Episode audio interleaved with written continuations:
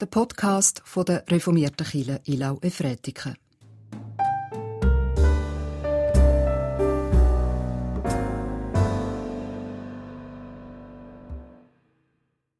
Ich lese den Predigtext aus Matthäus 17. Und nach sechs Tagen nimmt Petrus den Jakobus und dessen Bruder Johannes mit und führt sie abseits auf einen hohen Berg. Da wurde er vor ihren Augen verwandelt und sein Angesicht strahlte wie die Sonne und seine Kleider wurden weiß wie das Licht. Und siehe da, es erschienen ihnen Mose und Elia, und sie redeten mit ihm. Da ergriff Petrus das Wort und sagte zu Jesus, Herr, es ist schön, dass wir hier sind.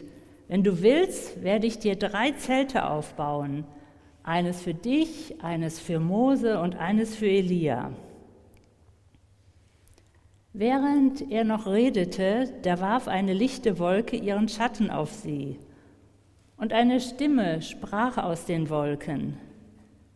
Dies ist mein geliebter Sohn, an dem ich wohlgefallen habe. Auf ihn sollt ihr hören. Als die Jünger das hörten, fielen sie auf ihr Angesicht und fürchteten sich sehr. Da trat Jesus zu ihnen rührte sie an und sprach, Steht auf und fürchtet euch nicht. Als sie wieder aufblickten, sahen sie niemanden außer Jesus.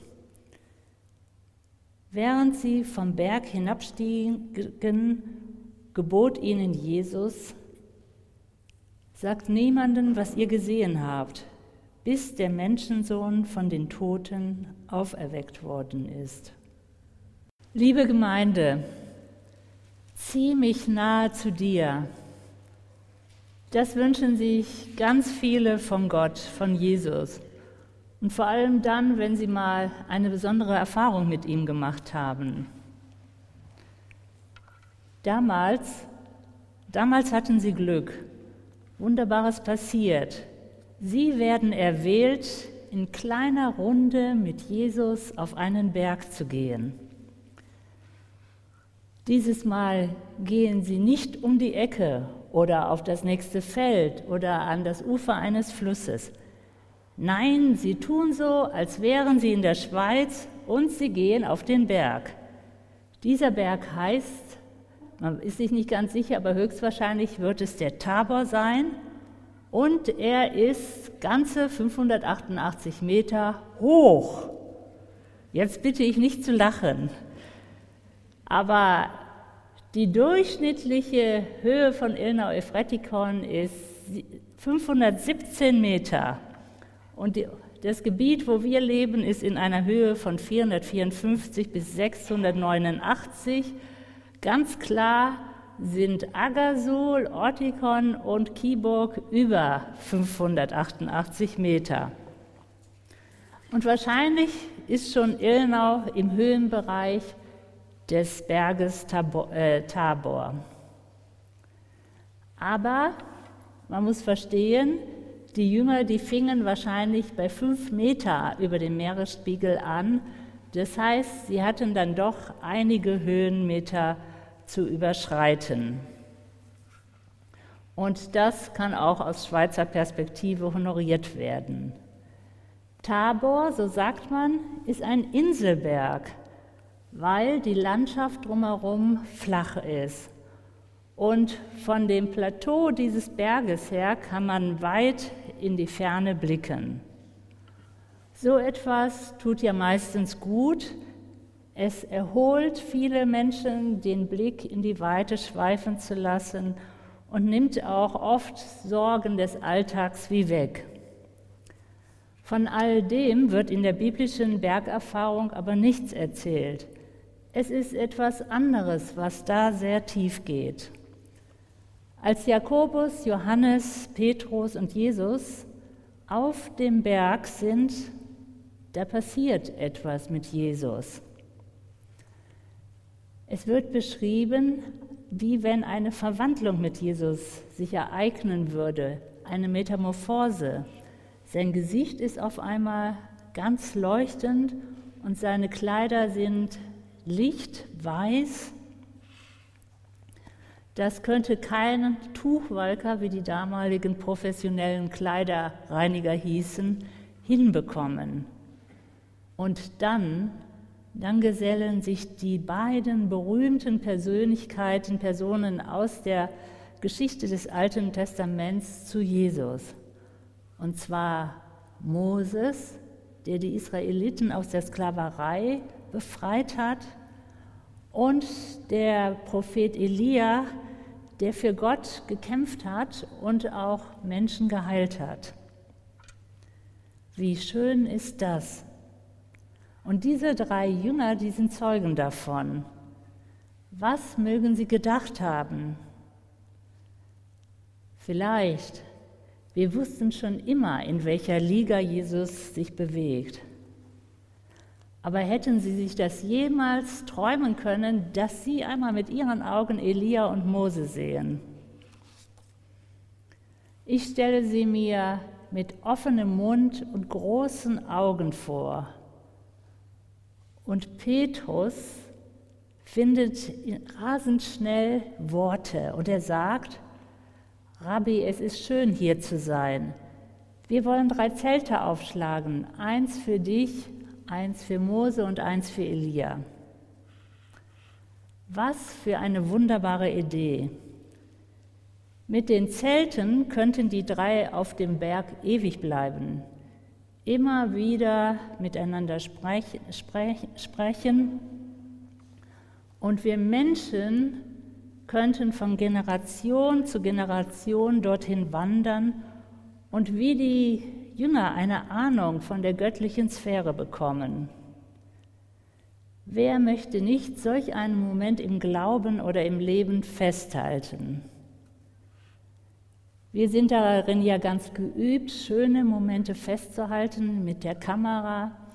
Und es hilft dir wirklich oft, auch im Nachhinein nochmal den Moment zu erinnern und auch wieder an die Gefühle zu kommen.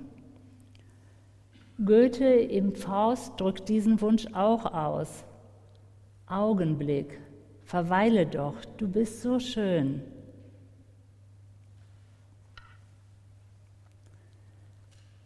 Was sind meine schönen, schönsten Augenblicke im Leben?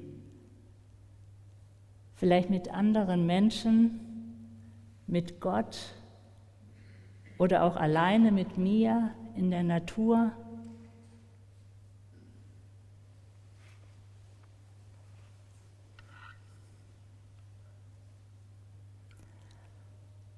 Auch wenn ich nicht diesen Tatendrang von Petrus habe, hätte ich seine Idee, Zelte zu bauen, total schön gefunden und ihn gerne darin unterstützt.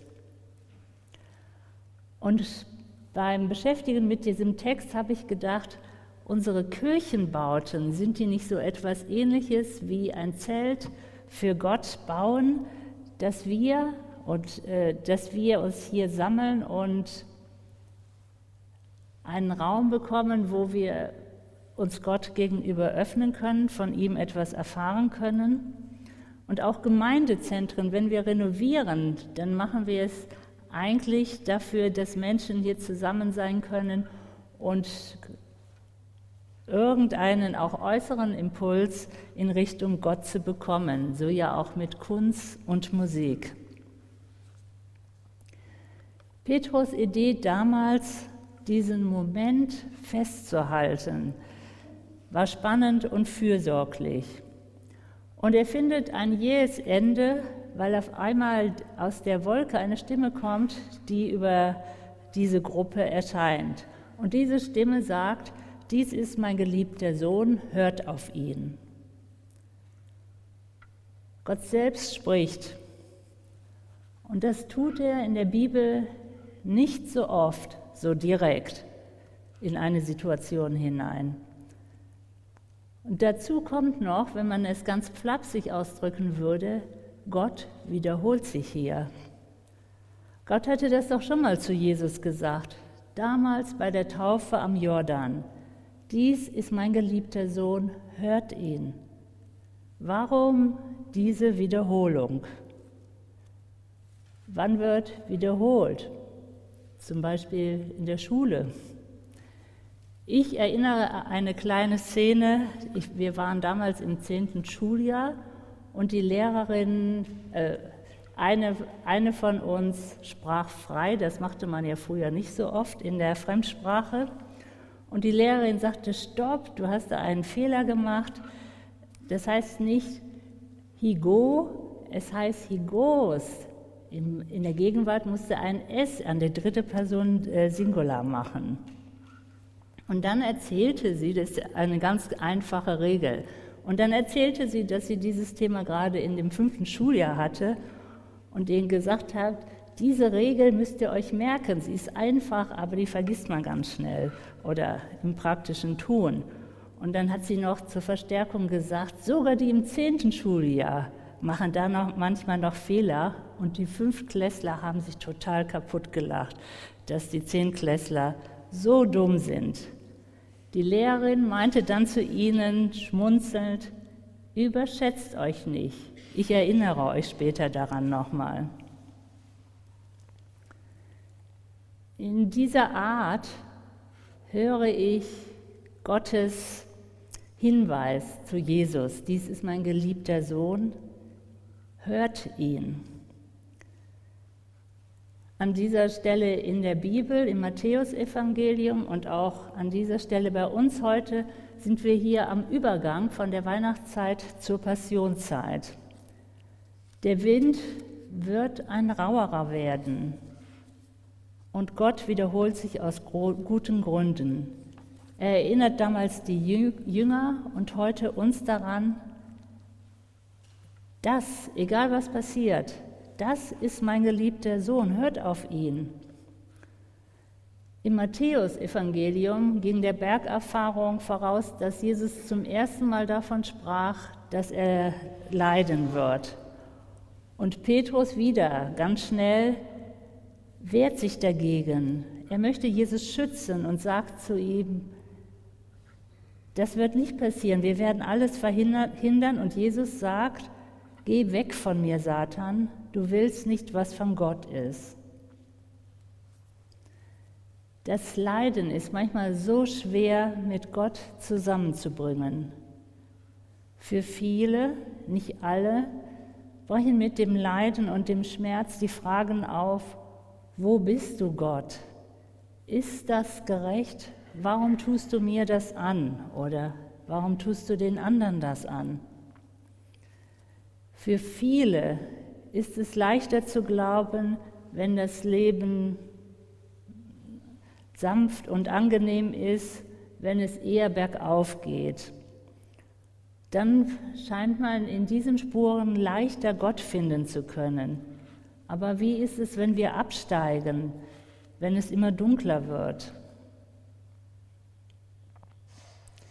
Der Weg Jesu im Umfeld dieser Verklärung und dann auch noch zu dem Kreuzweg ist einer, der sich langsam über entwickelt, bei uns hier auch über mehrere Wochen. Die Versuchung von Petrus ist verständlich. Es ist normal, dem Schmerz ausweichen zu wollen oder einen Weg zu suchen, der einfacher und schöner ist. Gott stellt sich mit der Verklärung ganz hinter Jesus hinter seine Person, seinen Worten und auch seinem ganzen Weg. Was bedeutet das für uns? Ich wünsche uns und mir auch, dass wir den wiederholten Hinweis Gottes ernst meinen, nehmen, wenn er über Jesus sagt, dies ist mein geliebter Sohn, hört ihn. Jesu Worte sind bedeutsam in den Zeiten, wo es eher ruhig ist oder auch in den Hochzeiten, aber auch in den schmerzhaften Zeiten. Warum?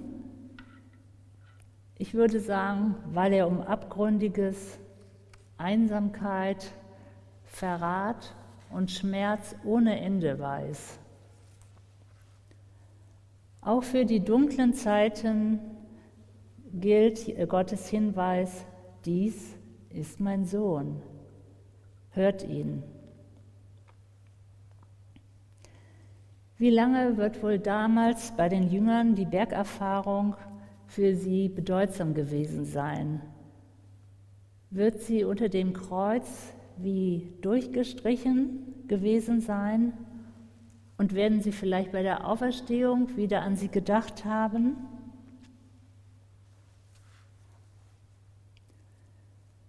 Manchmal braucht man ja Hilfe von außen, um sich wieder an diese schönen oder starken Sachen zu erinnern.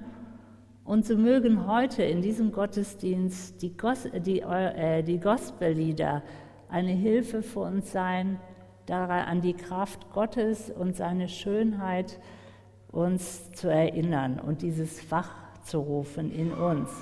Trotz allem Leid, was auch die Schreiber und ursprünglichen Sänger und Sängerinnen der Gospellieder wussten.